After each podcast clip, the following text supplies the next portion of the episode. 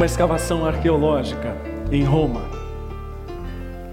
Pesquisadores descobriram uma escola para jovens romanos no século 3 depois de Cristo. Na parede daquela escola havia um desenho. Um jovem prostrado diante de uma cruz. Mas no lugar onde deveria haver o rosto daquela pessoa na cruz, havia glúteos. Isso mesmo que você ouviu. Precisei perguntar para minha filha qual o termo mais adequado para usar. Termo técnico, glúteos, direita e esquerda. Ao lado da figura, uma inscrição. É, não é glúten, viu, gente? Em tempo de tanta, em tempo de tanta dieta, não é glúten. Glúteo, isso, a parte posterior, derrière. Ao lado da figura, escrito Aleximanos adorando ao seu Deus. E embaixo, Aleximanos é fiel. O que acontece com o cristianismo? Os jovens de hoje pensam que sofrem bullying por serem cristãos hoje. Ah, as coisas estão muito difíceis, as escolas precisam ter psicólogos, porque afinal de contas o bullying está em todos os lugares. O bullying sempre esteve, não com esse nome, na história dos cristãos. A pergunta que nós nos fazemos é por que o cristianismo causa tanta inquietação? Porque é uma história de inquietação, não é uma era, não é uma década. São dois mil anos de pessoas sendo perseguidas, de o evangelho sendo difamado e ridicularizado, chamado de imbecilidade refinada. Em 2008, quando as, as Olimpíadas aconteceram em Pequim, na China, o topo da preocupação do governo chinês não era terrorismo, eram as Bíblias. A entrada de Bíblias na China naquela época foi limitada a uma por turista e todas as Bíblias de todos os hotéis de Xangai foram confiscadas. O que é que faz um governo temer mais a Bíblia do que terroristas? São estas perguntas que nos levam à proposição de hoje. A grande questão é: será que é porque não temos nada a propor? Porque os opositores do cristianismo vivem dizendo isso. O cristianismo não tem nada sério pra, pra, para propor. Nesta semana em Berlim, um sociólogo e cientista político peruano lançou uma coletânea sobre artigos sobre os evangélicos e o poder na América Latina. E então ele foi entrevistado e o que ele, o que ele disse dos evangélicos, especificamente no Brasil, eles não têm nenhuma proposta além da agenda moral. Eles não têm ideias, eles não têm ideias em economia, nem em política pública, eles não propõem nada. Eles não têm ideias em nada, apenas pensam em moralizar, mas nunca moralizaram nada. Está no slide essa fala.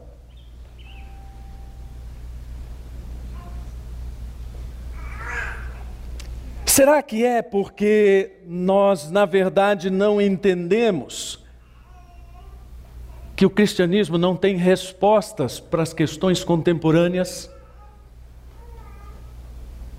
Porque essa é outra grande crítica que se faz ao cristianismo. O cristianismo não sabe responder às perguntas do homem contemporâneo. Mas ora, as perguntas do homem contemporâneo são as mesmas perguntas do homem lá do começo do mundo, apenas potencializadas pela tecnologia e maximizadas por isso. Um teólogo cristão americano diz que a modernização, na verdade, ela é como uma mão e uma luva em relação àquilo que dá plausibilidade à modernidade. Ele diz a modernização da vida e plausibilidade, a modernidade e a modernidade da expressão psicológica, a modernização. Na verdade, é um círculo que nós mesmos criamos para girar em torno da mesma coisa e dizer o homem contemporâneo é complicado, a contemporaneidade é complicada, então o cristianismo não serve. Ou será que o cristianismo não entendeu que o secularismo é a grande ideia do nosso tempo? As pessoas estão propondo isso a toda hora. Esse pensador, que é um dos mais influentes do nosso tempo, diz claramente: nós não precisamos de Deus. O secularismo pode nos dar tudo o que precisamos, pode nos dar os valores que precisamos. E, e eu acho engraçado o pensamento do Harari, porque para ele tudo é reação bioquímica. O mundo é só um apanhado de gente tendo reações bioquímicas. O dia que nós conseguirmos adestrar todas essas reações bioquímicas, o problema da humanidade estará solucionado. Não está. E não vai estar exatamente porque é o cristianismo, e agora sem medo de ser exclusivista, que tem as respostas que nós precisamos. Ontem a minha esposa entrou no escritório, bem na hora que eu estava formatando esse slide, ela entrou e falou: Não. Eu falei: Não quê? Falou: Não, você colocou aí, não. Ah, que susto. Não a todas essas perguntas. Não a todas essas ou a todos esses ataques ao cristianismo que desmerecem o cristianismo, porque sim, nós encontramos as respostas em Cristo e nós estamos pregando essas respostas. E uma das provas de que elas têm sido eficazes, aliás, eu vibrei com elas, no final do sermão do domingo passado. Os irmãos viram? O missionário Tiago Gomides foi fazendo um apanhado do que Deus tem feito na Ásia. Eu achei muito bacana aquilo, no ano tal, zero cristãos, depois no ano tal, tantos cristãos, e hoje tantos cristãos. E ele foi fazendo isso, percorrendo os países, para nos levar à conclusão de que Deus está agindo e o Evangelho está sendo pregado, e o Evangelho está transformando pessoas, e o Evangelho está transformando o mundo. Mas o Evangelho está inquietando o mundo. E pode ser até que você fale, é verdade, pastor mesmo. Cantando esses negócios aí antigos vai inquietar mesmo. Primeiro, esses negócios antigos são a base da minha história, da sua história. Esses negócios antigos ajudam a contar a nossa história, que não é só a minha e a sua história no século 21, mas a história de gente que inquietou ao mundo ao longo de 20 séculos. De gente que morreu por Cristo e de gente que resolveu viver seriamente com Deus. De tal forma que quando nós dizemos que Deus está inquietando o mundo e está usando pessoas para isso, a grande pergunta é se isso nos descreve. Isso descreve a mim, a você, descreve a CB Moema, a quem a CB Moema está incomodando hoje, a quem você incomoda hoje. A galera que vai dizer, ah, só minha mãe me incomodou, que me acordou muito cedo hoje.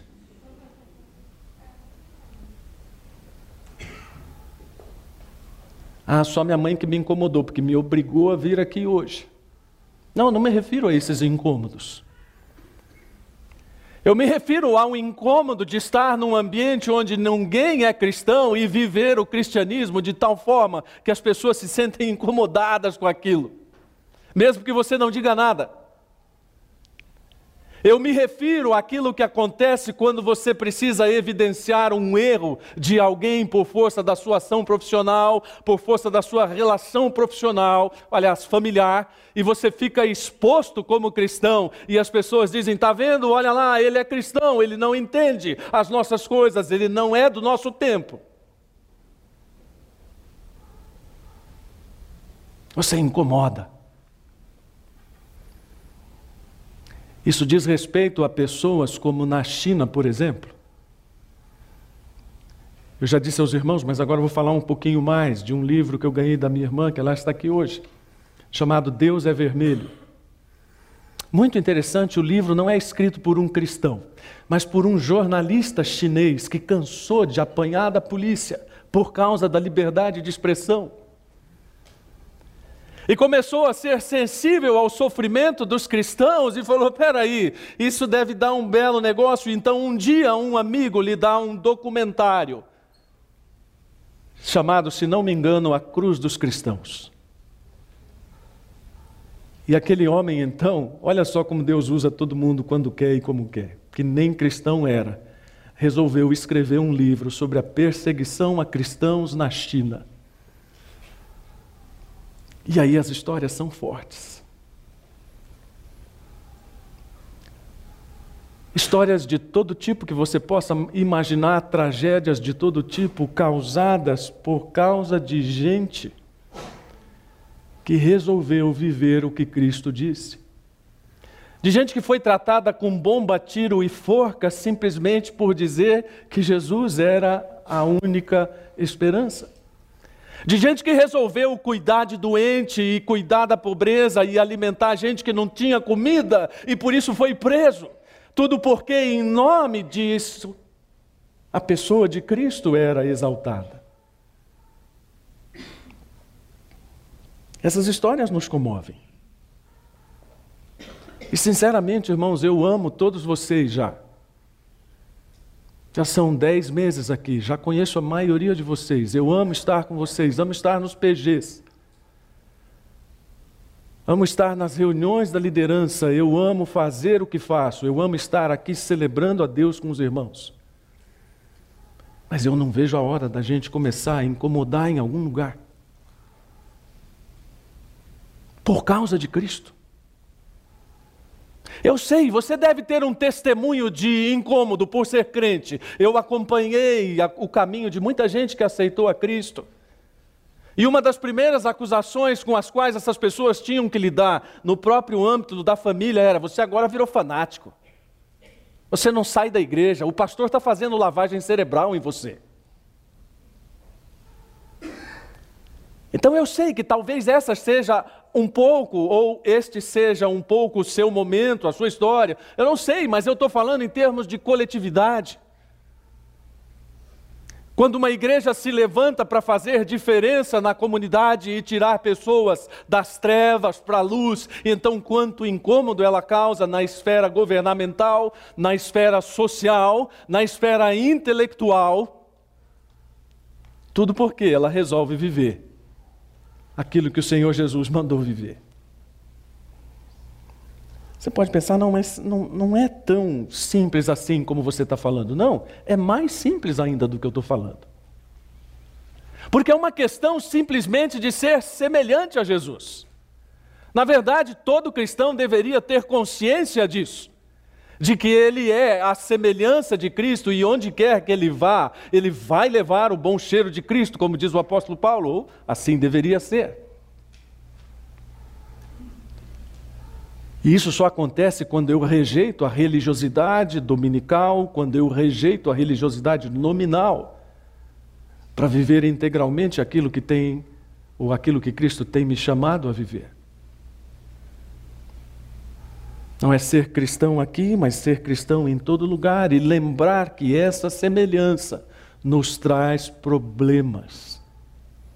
Aliás, por falar em problemas, o apóstolo Paulo era o rei dos problemas. Eu já disse aqui que o apóstolo Paulo é um cara que nenhum de nós gostaria de ter como amigo.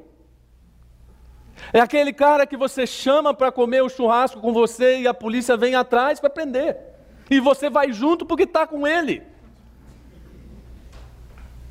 É aquele sujeito que de repente está conversando e expulsa um demônio e aquilo acaba com o negócio do lugar e daquelas pessoas que ganhavam e ele então vai preso e aquilo gera um tumulto a ponto de todos aqueles interesses contrariados gritarem. Essas pessoas estão tumultuando o nosso lugar. Essa é a história de Paulo. Do capítulo 16 e 17 de Atos, Paulo tenta ir para a Ásia, o Espírito Santo não permite, ele tenta ir para Bitínia, o Espírito Santo não permite também. Então ele tem uma visão de um homem dizendo: passa a Macedônia, e ele chega a Filipos, e é exatamente onde acontece essa confusão que eu falei ele se livra da confusão naquela situação toda e vai para Tessalônica, aliás, para Tessalônica, e em Tessalônica a confusão continua, porque as pessoas dizem: esses homens que estão virando o mundo de cabeça para baixo chegaram aqui. Você já se colocou nesse papel? De chegar num lugar e as pessoas dizerem: Olha, Fulano está aqui, é aquele sujeito que coloca o mundo de cabeça para baixo. Ah, eu acho que nunca fui assim. Não nesse sentido estrito da palavra. Mas Jesus disse que seria assim, quando Jesus diz: Eu não vim trazer a paz, eu vim trazer a espada. Aí, aí que os críticos acabam com a gente, não é verdade? Está vendo? Olha como o evangelho de vocês é incoerente, paradoxal. Ele não é o príncipe da paz, ele não é o rei da paz, ele não vai instalar a paz no mundo. Como é que Jesus está dizendo que ele veio trazer ao mundo a espada e não a paz? Aí você fala, eu nunca tinha pensado nisso, também nunca ninguém me perguntou. Muito simples. O pessoal que já estava pegando em armas, organizando resistência, esse tipo de coisa. Aliás, usar essa palavra resistência já ficou perigoso, né? Olha, irmãos, eu sou revoltado com esse negócio de tirarem a semântica das palavras dos pregadores. Um tempo atrás eu dizia, era mó legal usar aquela palavra o tchan, né? Esse negócio é o tchan, não, não, não deu mais.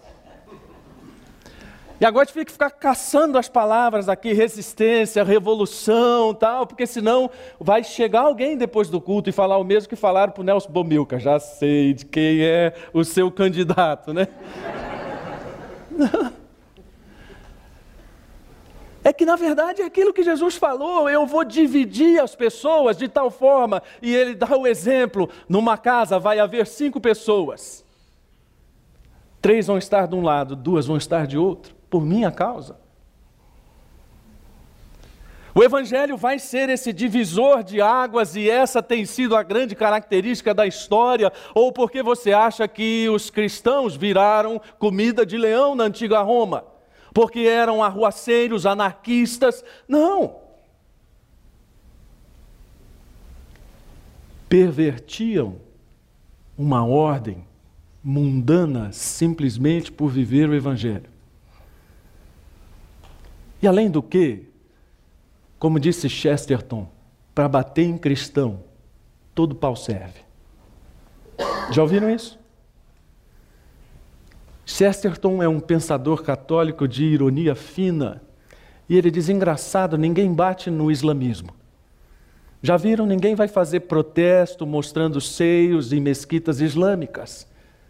Mas na frente de igrejas cristãs, ah, isso pode.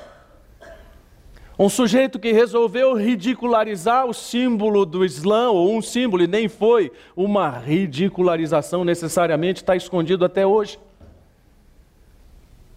Mas com o cristianismo vale, vale matar, vale matar, vale prender, vale fazer todo tipo de coisa, por causa desse nome Jesus. Então está na hora da gente parar um pouquinho e pensar por que, que o Evangelho causa tanta inquietação. Ok, o missionário Tiago disse: Deus está com um plano em movimento para salvar a humanidade. Ok, como é que ele está fazendo isso? Como é que ele está inquietando o mundo por causa do Evangelho? Primeiro lugar, por causa dos costumes, novos costumes, Agora você vai dar risada de mim, né? Pastor, conta outra. Evangelho, novos costumes. Novos costumes. A pregação de Paulo, especialmente aos Efésios, é absolutamente vanguardista. Quer falar, ah, mas se tornou obsoleta. Não, não se tornou obsoleta. Ela continua extremamente atual porque ela falava aos costumes de uma sociedade, de tal forma que, quando lemos o capítulo 16 e todas as acusações que foram lançadas contra Paulo e Silas, isso está lá: estes homens estão ensinando novos costumes. E aí, vamos parar, peraí, qual era a lei romana? O que, que podia? Podia ter outra religião? Podia. Tinha que obedecer à religião oficial e venerar o imperador? Sim, tinha. O que, que não podia? Não podia fazer qualquer coisa que parecesse uma ameaça ao poder de Roma. E nisso os cristãos foram campeões, porque começaram a falar de um rei, e um rei para cá, nós servimos a um rei, esse não é o nosso rei. Começaram a falar de uma nova ordem social, nós somos todos iguais. Agora não há diferença, não importa se você é mais rico, mais pobre, se você nasceu de família nobre ou não, nós vamos sentar juntos para glorificar a Deus. E as pessoas disseram: alto lá, isso vai desestabilizar o império. Mas os costumes que eram ensinados é: maridos, respeitem suas mulheres, amem suas mulheres, porque era uma dificuldade para um marido romano amar sua mulher numa espécie de relação familiar tolerada pela sociedade, em que a mulher era apenas aquela figura quase que decorativa que gerava os filhos, que representava o homem na sociedade, mas que não tinha o carinho e o afeto do seu marido. Paulo diz: e vai na jugular dessas pessoas, amem suas esposas. Que coisa mais vanguardista que isso? Aliás, hoje também. As mulheres, Paulo diz, é, mulheres. Aquela, quero ouvir das mulheres, por favor. Como é que é?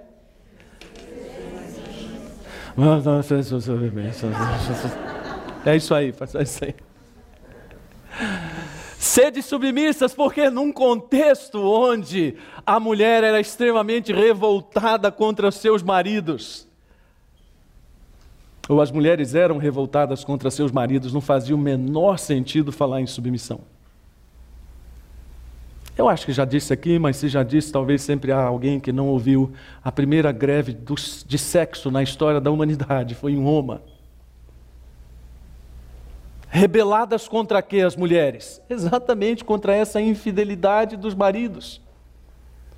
Novos costumes, filhos, se, ou filhos, sejam obedientes a vossos pais. Nossa, mas isso é radical demais.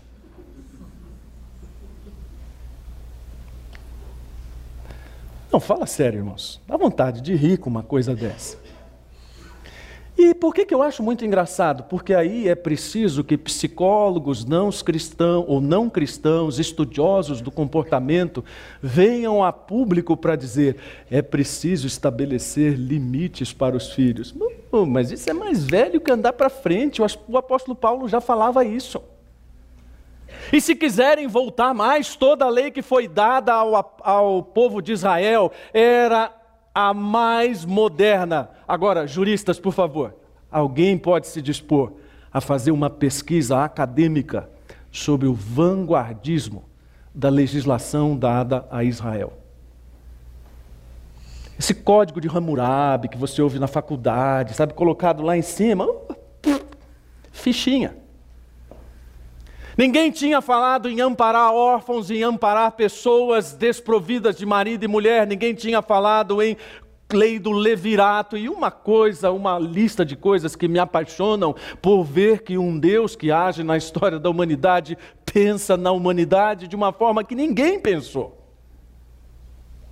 Agora, se você quiser incomodar quem está na faculdade de direito, como a filha da Maria Lídia, fala lá numa aula que a lei que foi dada ao povo de Israel era muito mais moderna que qualquer outro código da antiguidade. E tapa os ouvidos para ouvir a vaia. Ou para não ouvir a vaia. O Evangelho prega tudo aquilo que Deus havia pensado para o homem. E que ele continua pensando. E por isso incomoda tanto, porque tudo aquilo que nós estamos vendo da palavra é o que Deus tinha lá no seu plano inicial.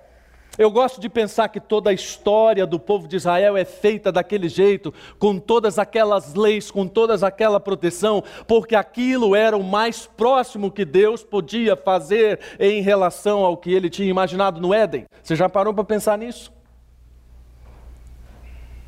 E que hoje, no momento em que nós temos conhecimento do Evangelho, todas as condutas e tudo aquilo que o Evangelho nos diz como norma de conduta, como ser igreja, como ser uma nova sociedade, é aquilo que Deus tem idealizado próximo do que Ele planejou para o homem no Éden. Esse pensamento é muito bacana porque me coloca perto de Deus, olhando para trás e olhando para frente. Eu olho para frente e vejo a eternidade com Deus, eu olho para trás e vejo o que Deus planejou no Éden e aquilo que ele vem tentando estabelecer para o homem. Como arremedos do Éden.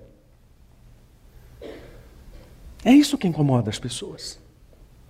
Incomoda as pessoas que o cristianismo tenha estabelecido um novo modelo de heroísmo, onde o herói já não é mais o conquistador solitário não é mais o herói que assume todo o poder, mas é o herói que abre mão do poder, que pensa no outro, que se sacrifica pelo outro.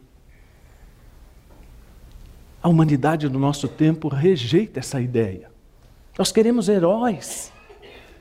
Há pouco tempo atrás estávamos assistindo uma série, eu e a minha esposa, e a mulher do mocinho morreu. Fiquei inconformado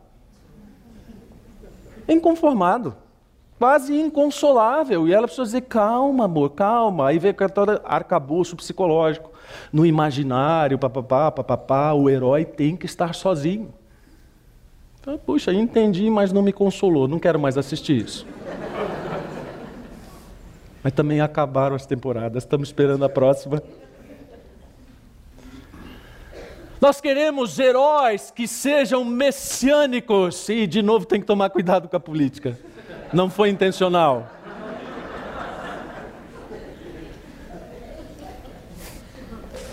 Sério, irmãos, se quiserem me ajoelho aqui, não foi intencional. Não reflete meu posicionamento político, vai aparecer nos créditos no final do sermão.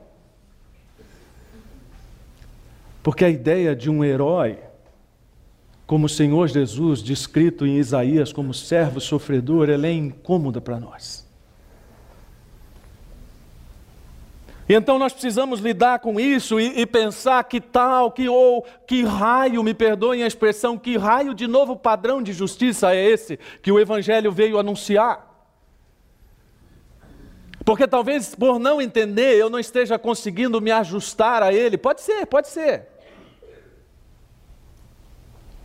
Porque quando Jesus fala sobre isso, ele exorta os discípulos a concentrarem os seus esforços naquilo que tem valor eterno, a viverem de tal forma que tudo aquilo que eles fizerem seja reflexo daquilo que eles vão obter lá no futuro. De tal forma que esse novo padrão de justiça inquiete o mundo, mas nos coloque em consonância com Deus. E quando nós olhamos o capítulo 5 de Mateus, especialmente, nós temos ali uma espécie de bula de como inquietar o mundo. Aqui, isso vale após o término do culto, ou talvez até agora, dependendo da situação com quem está do seu lado aí. Vencer o mal com o bem causa profunda inquietação. Você já, já viveu isso? Já arriscou isso? Ah, é chato. No começo é chato. Você não gosta da brincadeira. É possível até que nas primeiras vezes você diga: Eu não quero mais brincar disso. Porque afinal de contas, o nosso senso de justiça, ele grita muito alto. Ele não quer ser vencido. Ele quer ser satisfeito. Mas eu sugiro que nós olhemos para esse pensamento de Jesus e tenhamos em mente que aquilo que a lei estabeleceu como um critério de reparação, olho por olho, não é lei de vingança, já expliquei isso aqui. É lei de reparação justa. Aquilo não atendia ao caráter gracioso e misericordioso de Deus. Em Cristo, no, um novo padrão de justiça é estabelecido de tal forma que não importa o tamanho da injustiça que se abata sobre nós, o padrão de justiça mais elevado que é Cristo está sobre nós. Não há certeza se essa frase que eu vou dizer é de Gandhi ou do biógrafo de, de, de Gandhi, mas ele disse o seguinte: olho por olho, e um dia o mundo acabará cego. Eu acho que já contei aqui para vocês, mas de novo, permitam-me repetir. A igreja que pastoreava em Santos teve um trabalho com moradores de rua. E um dia havia dois moradores de rua no culto. E eu estava falando exatamente sobre esse texto, e eu tentei demonstrar como é complicado viver sobre essa esfera do olho por olho. E eu disse: imagine vocês que se no estacionamento aqui da igreja, ao sair do culto, eu batesse no carro de alguém. Imagine vocês ainda que essa pessoa de quem eu bati o carro, ou bati no carro, tivesse o direito de também bater no meu. Mas ao bater no meu, então, constatávamos que o prejuízo no meu era maior do que o inicial. E então havia um novo direito de reparação. Bom, então agora eu posso bater um pouco mais no seu.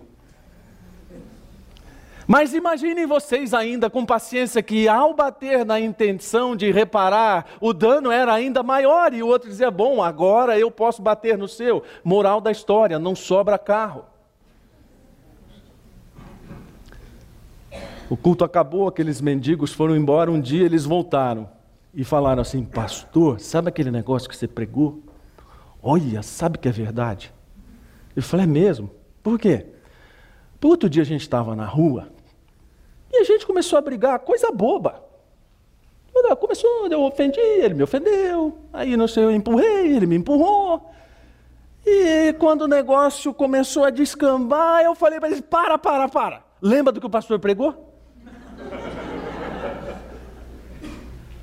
É bom a gente parar, senão não vai ter fim.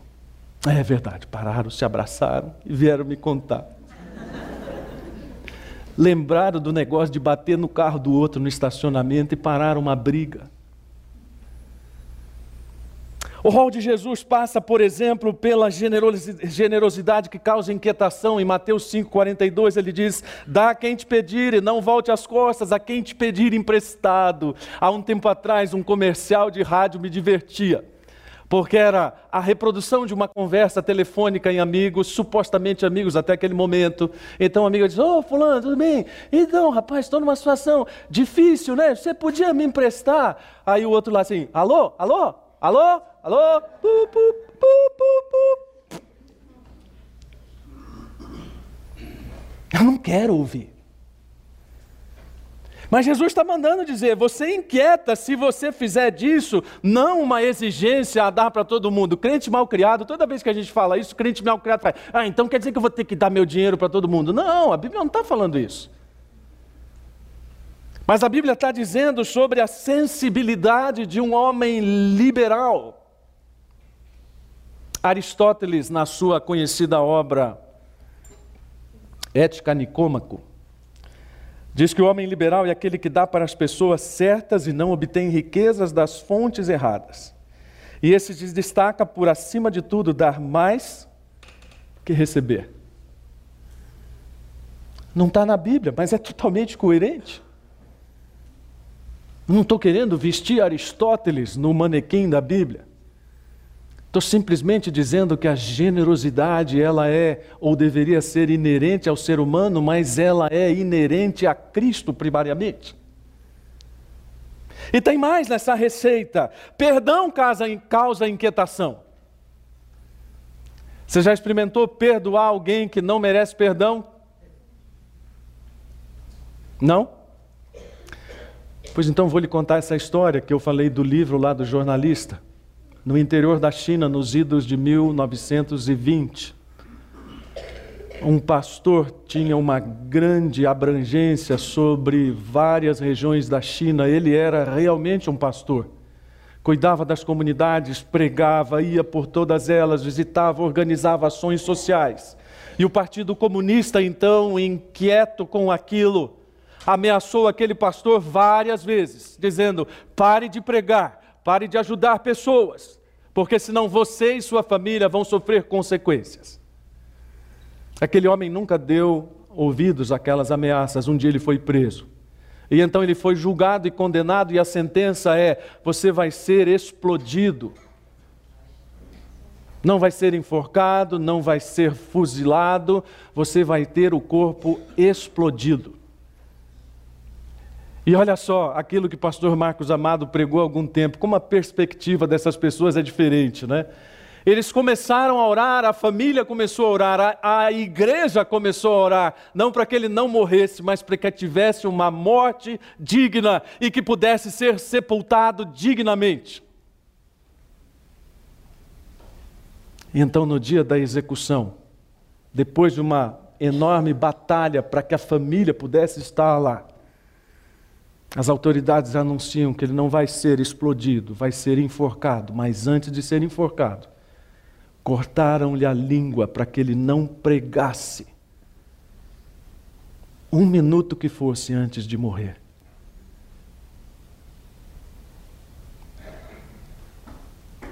Uma nova luta para a família ter direito ao corpo e poder sepultar aquele homem.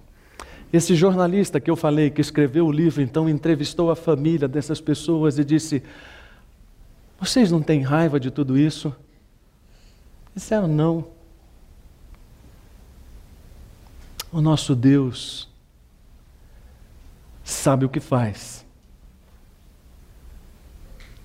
sabe cuidar dos seus. Somos gratos por termos podido sepultá-lo dignamente.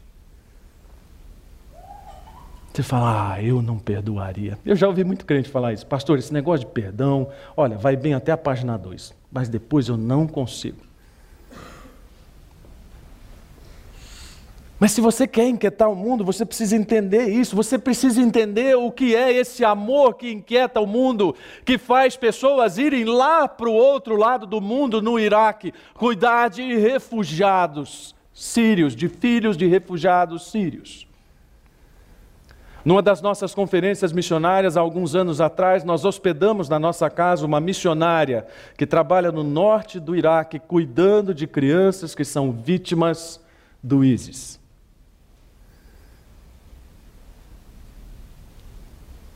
Houve um dia em que eu saí para trabalhar e Sirley ficou conversando com ela. Eu voltei oito horas depois e Sirley continuava conversando com ela. Eu arregalei os meus olhos falei: Nossa, vocês ainda estão aqui sem estamos aqui. Imagine o que uma pessoa dessa tem para falar quando ela tem um ouvido para escutar. Simplesmente porque ela resolveu amar pessoas sobre as quais ela não tem, em tese, nenhuma responsabilidade.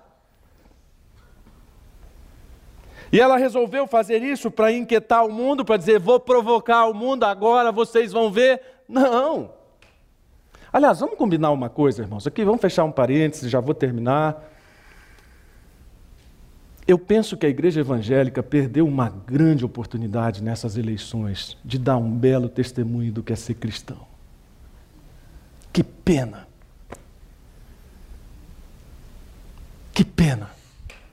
Aí a gente tem que ouvir esses negócios desses sociólogos que olham para os evangélicos no Brasil e os veem caricatamente.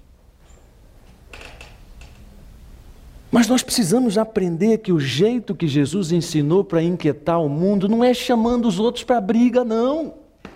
Não é ficar dizendo para os outros, eu sou cabeça e não cauda, vem cá, seu, seu infiel.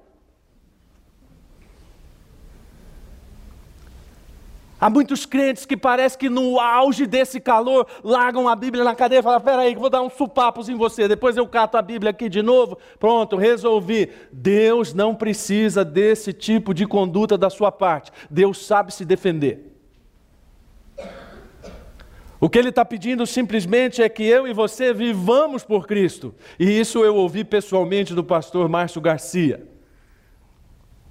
Tem umas pessoas aqui eu quero dizer publicamente, né? Claro que reverência só a Deus. Mas algumas pessoas, sinceramente, quando eu encontro, eu tenho vontade de fazer reverência. Pastor Márcio Garcia é uma dessas. criador do Ministério Evangélico de Assistência a Pescadores, ele, ele que disse: morrer por Cristo é fácil. Você fala, puxa vida, morrer por Cristo é fácil. Difícil é viver por Ele. E nós não vamos inquietar o mundo se não soubermos o que é viver por Cristo. Nós não vamos inquietar o mundo se nós trabalharmos para manter o status quo da igreja em todas as áreas. Ó, esse pastor está querendo confusão. Eu sabia que uma hora ele ia começar a abrir as asinhas, ia começar a falar essas coisas meio fora do riscado aqui. Semana retrasada, nos Estados Unidos, o procurador-geral dos Estados Unidos estava numa reunião com advogados cujo tema era a liberdade de expressão religiosa. E vocês sabem como ainda nos Estados Unidos há muitos cristãos. Mas havia lá dois pastores, um metodista e um batista. E enquanto aquele homem falava, o pastor metodista se levantou e disse: Irmão Jeff, Mateus 25, 42, 43 diz: Porque tive fome e não me destes de comer, tive sede e não me destes de beber, sendo forasteiro, não me hospedastes, estando nu, não me vestistes, achando-me enfermo e preso, não fostes ver-me. Irmão Jeff, como seu irmão metodista, chamo você ao arrependimento para cuidar daqueles que estão em necessidade, para lembrar-lhe que quando você não cuida dos outros, você está ferindo o corpo de Cristo. Chama a polícia, chama a segurança do lugar, e o pastor metodista sai preso pelos policiais num evento sobre a liberdade de expressão religiosa. E o pastor Batista, isso está no jornal, você pode procurar, vai achar no noticiário. O pastor Batista então se levanta para dizer: estas afirmações são palavra de Cristo. Isso porque o procurador havia respondido mal criadamente, dizendo: eu procuro fazer o meu trabalho todos os dias de forma séria, para que as leis sejam cumpridas neste país. Este homem é o responsável pelas maiores ações de repressão aos refugiados nos Estados Unidos. E então o pastor Batista também saiu preso.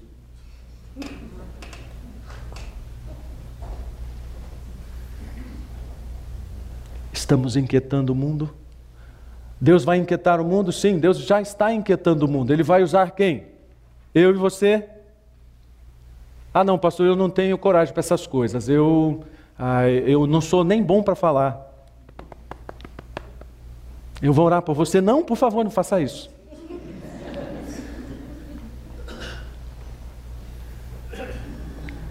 Abaixe a sua cabeça. E ore comigo. Deus, muito obrigado, porque a história do cristianismo é feita de gente que entendeu o que era assumir um compromisso com o Senhor Jesus. E ajuda-nos a termos isso em mente e a vivermos de tal forma que, mesmo que o mundo não esteja contente com a gente, o Senhor Jesus esteja. Mesmo que o mundo não bata palmas para a gente, que no céu tudo aquilo que vai ser feito para o Senhor seja a nossa recompensa. Ajuda-nos a sairmos do nosso lugar de conforto como igreja e a entendermos o Evangelho na forma como o Senhor o pregou. O Evangelho que tem Cristo como centro da sua mensagem, mas que tem também todo o poder desse nome Cristo que acabamos de cantar, transformando pessoas, transformando sociedades, transformando tudo aquilo que está sob o domínio do pecado. Ajuda-nos a entender de tal forma que nossa própria vida seja transformada por isso. Eu oro em nome de Jesus. Amém.